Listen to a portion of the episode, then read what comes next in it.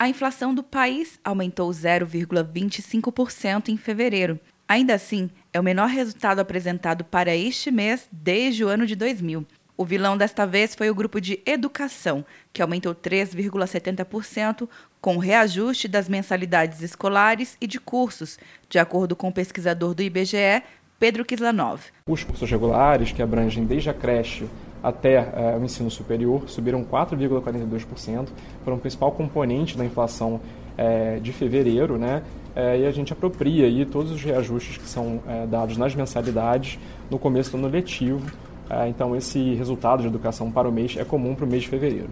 No acumulado do ano, de acordo com o IBGE, a inflação é de 0,46%. E nos últimos 12 meses, o índice chega a 4,01%. Dos nove grupos de produtos e serviços pesquisados, cinco apresentaram alta em fevereiro. Já o preço da carne caiu 3,53%, pressionando novamente o grupo de alimentação e bebidas, que desacelerou 0,11%.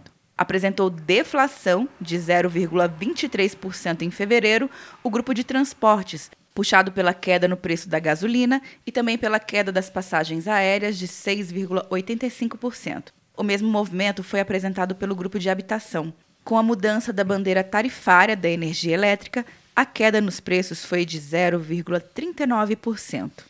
Quer um ano sem mensalidade para passar direto em pedágios e estacionamentos? Peça a Veloy agora e dê tchau para as filas. Você ativa a tag, adiciona veículos, controla tudo pelo aplicativo e não paga mensalidade por um ano. Por tempo limitado. Não perca. Veloy. Piscou, passou. De Brasília, Luciana Castro.